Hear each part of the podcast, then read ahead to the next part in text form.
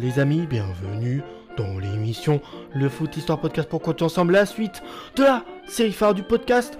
Je parle bien sûr de la série Grand Joueur et c'est épisode numéro 756 et je tiens à préciser comme à chaque début d'épisode que toute information sur tous les genres que je fais sur le podcast proviennent du site Football The Story. N'hésitez pas à aller sur, site pour, sur ce site pour que vous, chers auditeurs, vous puissiez connaître l'histoire de toutes vos légendes préférées aujourd'hui. C'est un meneur de jeu de nationalité français qu'on va parler. Il est né le 18 juin 1957 du côté de la Bouexière. Il s'appelle Patrick de la Montagne. Ce joueur a joué au poste de meneur de jeu, mesure 1m77 et il faut savoir qu'il porte un surnom. Patrick de la Montagne porte le surnom de le Platini de Le Basser. Avec l'équipe de France, il faut savoir qu'il totalise des sélections. Trois sélections, dont deux en matchs amicaux et une c'était en qualif euro. Sa première sélection date du 15 mai 1981. C'est contre l'équipe du Brésil. Et puis bah, malheureusement pour nous Français, on s'inclinera, je veux dire, sur le score de 3 buts à 1.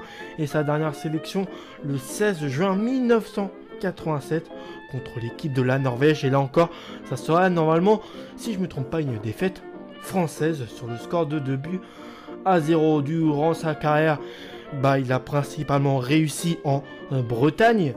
Euh, voilà, euh, dans un premier temps au Stade Rennais, après il jouera euh, sous le couleur d'un autre club qu'on appelle Stade, le Stade Lavallois. Bon, en tout cas, en plus, j'ai vraiment, je suis vraiment hyper content de pouvoir parler de, de de la Montagne parce que moi, je suis un grand supporter du Stade Lavallois. Après, il a aussi joué à Nancy, il a joué à Monaco, il a fait un deuxième passage au Stade Lavallois pour ensuite faire une saison à l'Olympique de Marseille, faire aussi un deuxième passage au Stade Rennais. Donc vous avez bien compris que vraiment là où il a trouvé le plus de stabilité, où il a vraiment réussi à montrer tout l'étendue de son talent, c'est en Bretagne.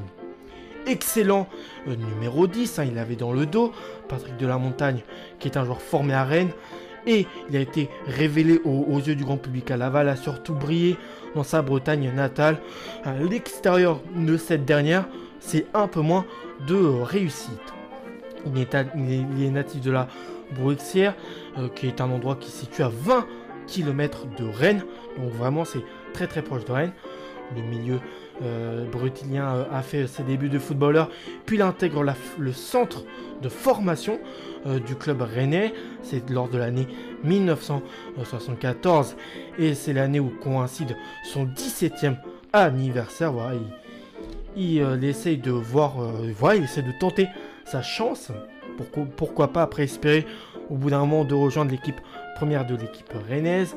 Quand l'espoir du club il démarre sa carrière professionnelle quelques mois seulement après son arrivée.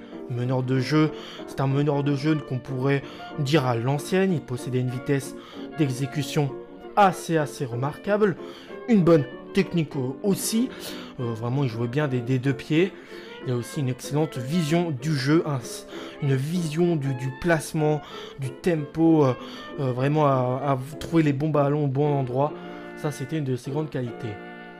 Il s'impose rapidement comme le maître à jouer bah, justement du club aux couleurs rouge et noir. Trop talentueux pour le Stade Rennais, qui est un club à ce moment-là instable. Hein.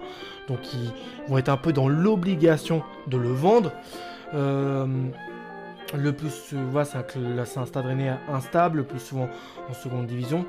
Il décide de poser ses valises juste à côté dans un club qui vraiment est à quelques kilomètres euh, à quelques kilomètres de, Rennes, c'est Laval.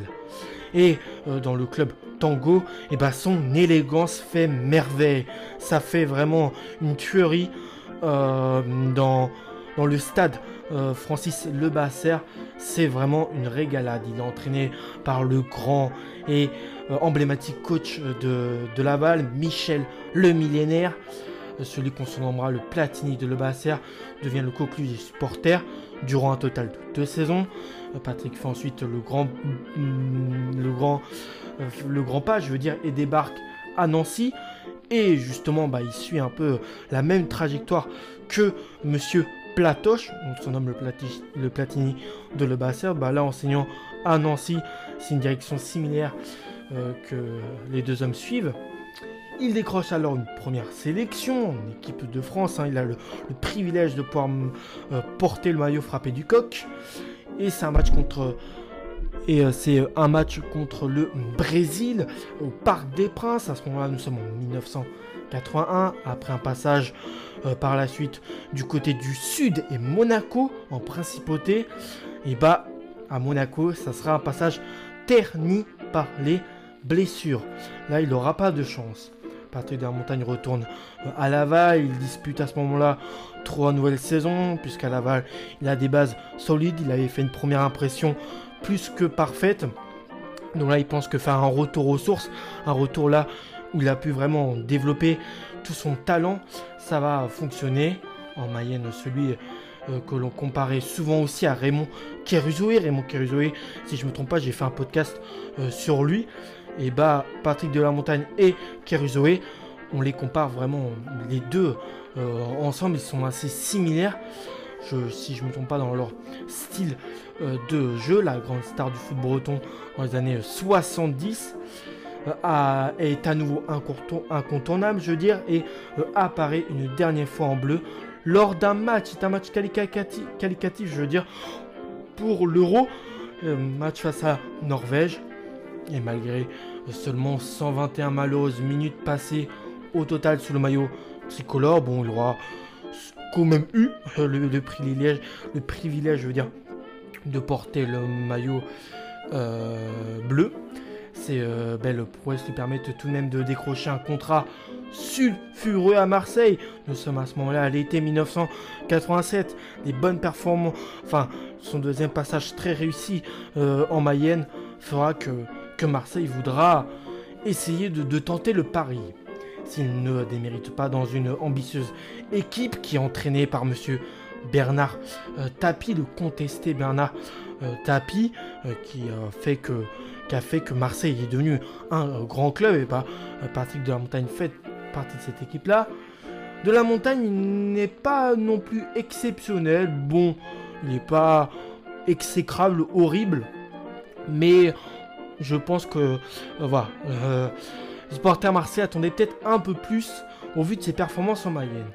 Il a, deux, il a seulement deux petits buts en 26 rencontres sous le maillot du club olympien. À ce moment-là, c'est retour à la case euh, départ, on retourne en, arrière et plus précisément dans son club formateur Kiren, on voit que à Monaco, qu'à Marseille, ça n'a pas été on va du côté du sud, ça n'a pas été flamboyant. Donc bah faut revenir aux sources, faut revenir à, un club euh, où euh, il avait été plutôt dans sa carrière, il avait tenté un deuxième passage euh, à Laval qui n'était pas du tout mauvais. Là il tente un deuxième passage à Rennes. Il a fait deux passages à Laval et deux passages à Rennes en tout dans sa carrière. Et à Rennes, son club formateur, il retrouve son frère qui s'appelle Laurent aussi formé au club, véritable euh, esthète athlète du ballon rond. Il conduit la formation qui se situe en Bretagne à une remontée en D1 deux ans plus tard.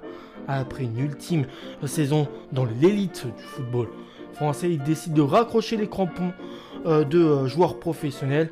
Et ça, c'est chez les amateurs du club les, les Voltigeurs de Chateaubriand. Après sa carrière de footeux, il décide de se reconvertir pas en tant que coach, mais dans le secteur de l'immobilier. Voilà, c'est un secteur euh, qui l'intéresse. Il était responsable de trois agences dans le nord de Rennes. Hein, on voit vraiment qu'au fil de son parcours, Patrick de la Montagne et Rennes, c'est une vraie, et même aussi Laval, puisqu'il a fait à Laval, il a fait cinq saisons en tout. C'est vraiment deux villes qui lui tiennent vraiment à cœur. Donc il a été reconverti dans l'immobilier après sa carrière. Il était responsable en tout de trois agences dans le nord de la ville de Rennes. Patrick restera dans les mémoires collectifs euh, avec sa bouille frisée, mais aussi son numéro 10, son numéro préféré dans le dos, comme un joueur capable de tous les exploits, capable de bah, marquer vraiment de, son empreinte de, grands clubs. Euh, Laval, euh, c'est surtout Laval, il aura fait de grandes performances. Malgré une étonnante stabilité dans ses performances, et un talent qu'on pourrait considérer hors norme. Voilà, il a, lui, avec euh, Patrick de c'était pas des hauts, des bas, des hauts, des bas. C'était un, talent euh, stable, constant, même si à Monaco, ce qui lui a pêché, c'est les blessures. Et du côté de Marseille, bah, il n'était pas tant que gêné que ça par les blessures. Mais euh, je pense que euh, le collectif olympien, toi, à partir des années 1987, commençait à être un des grands collectifs. Et Patrick de la Montagne, pour bah, pouvoir s'imposer dans ce collectif olympien, justement, où Bernard Tapie venait juste d'arriver à la présidence, si je ne me trompe pas, bah, c'était peut-être au-dessus de ses talents. donc voilà. Ce garçon, c'est un garçon discret qui ne fait jamais de vagues, mais aussi cultivé. N'a clairement pas eu une carrière qu'il méritait. Euh, voilà, ça c'est dommage. Il aurait peut-être pu euh, avoir plus de, stabilité dans bah, Monaco, dans Nancy, dans euh, Marseille, qui sont des clubs bah, plus historiques que Laval.